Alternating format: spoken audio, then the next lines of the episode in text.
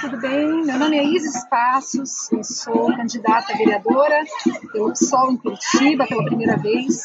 Meu número é 50126 e hoje nós estamos aqui com a presença da nossa querida Juliana dos Santos Inácio. A Juliana ela vai falar um pouco é, sobre a sua luta no MPM, Movimento Pro Moradia, aqui em Campo Magro. Né? Então, eu gostaria de apresentar a Juliana, é, que ela falasse um pouco sobre ela, sobre a luta dela e explicar para nós o que é o Movimento Pro Moradia. Tudo bem, Juliana? Tudo bem. É, eu me chamo Juliana dos Santos Inácio, tenho 35 anos, sou mãe de oito filhos, eu vim com três anos de idade de Roncador, norte do Paraná, de uma reforma agrária, não foi bem sucedida, e toda a vida morei em ocupação. Fui criada dentro de uma das ocupações de Curitiba. Então, faz, vai fazer cinco meses que a gente ocupou esse espaço. Eu vim com meus oito filhos para cá e consegui um lugar para morar. Por causa do coronavírus, perdi meu emprego, perdi minha fonte de renda e não pude pagar meu aluguel. Estou ocupando esse espaço, morando aqui e fazendo minha, minha renda para poder sobreviver. É muito difícil o tal da moradia aqui em Curitiba, região metropolitana de Curitiba. O pobre ele nunca tem chance de comprar uma casa. Ele vai trabalhar a vida inteira e nunca vai ter a chance de ser sorteado na Coab. Nunca. Eu luto por uma moradia digna para cada família, para cada pai e mãe de família ter um lar, uma casa para poder deixar para seus filhos, entendeu? Para saber que vai dormir, vai acordar, não vai precisar pagar o aluguel. Eu luto pelo direito das crianças, de um teto. É essa minha luta. Essa luta para a gente é importante. A gente não tem outra opção de moradia. Esse espaço que estava abandonado, estava abandonado há muitos anos, entendeu? Era da fase esse espaço, a fase cuidou, e agora a gente está cuidando, entendeu? E não tem outro espaço. Se, se der uma integração de posse, quantas mil famílias que vai para morar para debaixo da ponte? A gente não tem lugar para morar, não tem o que fazer. A gente não tem para onde ir, entendeu? E tudo que a gente tem é isso. A gente está lutando para tudo dar certo, entendeu? Uma moradia digna a formação é, dessa ocupação? As pessoas que aqui moram, que constroem suas vidas. O que, essas pessoas fazem? Elas trabalham? O pessoal aqui, a maioria é pai, mãe de família, entendeu? O rapaz solteiro que ficou sem emprego, que está aqui com a gente. O dia a dia deles, um cai para um terreno para ganhar um dinheirinho, o outro faz uma instalação, entendeu? Uma senhora monta uma banquinha, a outra lava roupa para fora. Tem muitas pessoas honestas aqui dentro, que precisa de ajuda, que precisa de apoio. Então, convidados, quem quiser vir visitar a gente, está de portas abertas à nossa comunidade. Vão ser bem-vindos. Juliana, é, conta um pouco pra gente. Eu ouvi dizer que em Curitiba tem mais casa, gente sem casa do que casas vazias. Isso procede? Sim. Está correto afirmar? Sim. É, e assim, esses despejos estão acontecendo, estão acontecendo, estão afetando vocês? Sim, está afetando, está afetando sim. Faz duas semanas a casa que eu morava, por falta do pagamento de aluguel, a dona me despejou com meus oito filhos, colocou minhas mudanças na rua. Eu vim embora para cá, trouxe a mudança, entendeu? Hoje em dia não tem o que fazer. E tá tendo despejo, entendeu?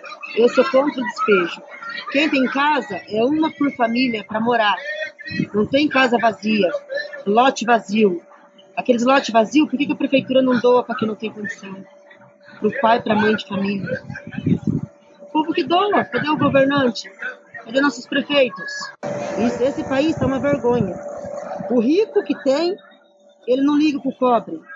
O pobre que tinha um emprego já não tem mais emprego. O que, que esse governo quer da gente? Pobreza? É Brasil na pobreza? O governo sabe dizer, é, com relação à moradia, a diferença entre os governos assim, do Greca, do Beto governo Bolsonaro, né, governo federal. É, você pode me dizer assim, os impactos, a diferença entre os governos, o que vocês sentiram é, durante esses governos? Mudou muito. No tempo do Lula, ainda o pobre tinha chance de ter uma casa própria. no tempo do Lula, tinha emprego, tinha mesa farta, tinha. Bolsonaro, auxílio emergencial, isso é uma vergonha para o povo brasileiro. O povo não quer auxílio emergencial, o povo quer trabalho, o povo quer moradia, o povo quer a conquista da casa própria. Greca, nem se fala. Greca, para mim, é uma vergonha. Greca, o que, que faz? Tá parques, asfalto, entendeu? Centro. Por que, que o Greca não mostra a realidade? A periferia, a favela, a criança morrendo de fome, o pai sem trabalho. É essa a realidade da vida. Greca sem palavras. A gente percebe assim, quem anda pela periferia é, sabe das dificuldades, sabe da luta de vocês. Eu pude observar hoje aqui, é, vendo como vocês se organizam, né, e eu fiquei muito impressionada com a organização do movimento, a forma em que vocês se organizam e se ajudam. Quais políticas públicas é, seriam assim muito bem-vindas é, dentro desse contexto da moradia e o que, vocês mais precisam? no momento que a gente está mais precisando aqui, saúde, e nossos filhos vão no posto de saúde, eles negam atendimento, negam. Negam porque a gente não mora em Campo Magro, a gente não tem endereço fixo, eles negam. Entendeu? A gente vai no mercado, se a gente faz uma compra, não pode ser entregue aqui. Isso é um preconceito muito grande. Se seu filho fica doente, tem que ir para Curitiba, entendeu? E fora daqui para poder ser atendido, isso é uma pouca vergonha. A gente precisamos da FAS, da ação social aqui dentro, entendeu? Precisamos, porque tem muita criança, tem muita gente assim necessitada, a gente precisa da atenção deles. Eles estão ganhando para quê? Para a gente chegar na fase, no CRAS, eles negar atendimento? O meu auxílio emergencial foi negado. Eu, mãe de oito filhos, peguei a primeira e a segunda parcela. Negaram meu auxílio emergencial. E eu desempregada. Eu cheguei na fase aqui de Campo Magro, pedi uma cesta básica. Eles falaram que só iam me doar uma cesta básica se eu voltasse para onde eu morava. Então, a gente vive aqui em Campo Magro à base da chantagem. Entendeu? A gente quer viver um país livre. A gente percebe que a situação está difícil e a gente sempre busca é, melhor com políticas públicas voltadas para o povo, mas também com o povo. É, esse é o nosso objetivo. Eu gostaria que você desse uma palavra final, uma mensagem às pessoas que estão te ouvindo, como um apelo mesmo. Tá? O que você diria nesse momento, Juliana? Eu diria assim, que agora, agora está na hora de mudança. Agora, todo mundo vai para as urnas votar. Então pense bem nas pessoas que vocês vão votar, Pense bem nos governantes que vão colocar no poder e coloque alguém que lute pela gente, que enxerga a periferia, que enxerga o povo pobre de Curitiba e que dê emprego para as famílias. Coloque alguém assim honesto, que não roube dos pobres, não roube do poder. E todo mundo que entra, rouba. A gente queremos mudança. E agradeço, entendeu, a todos. E mudança no Brasil, por favor, gente. Juliana, eu agradeço muito a oportunidade é, de estar aqui com você, é, você expor assim, com a sua voz. Você é uma pessoa que tem propriedade para dizer, é, assim, com oito filhos, é, nessa luta.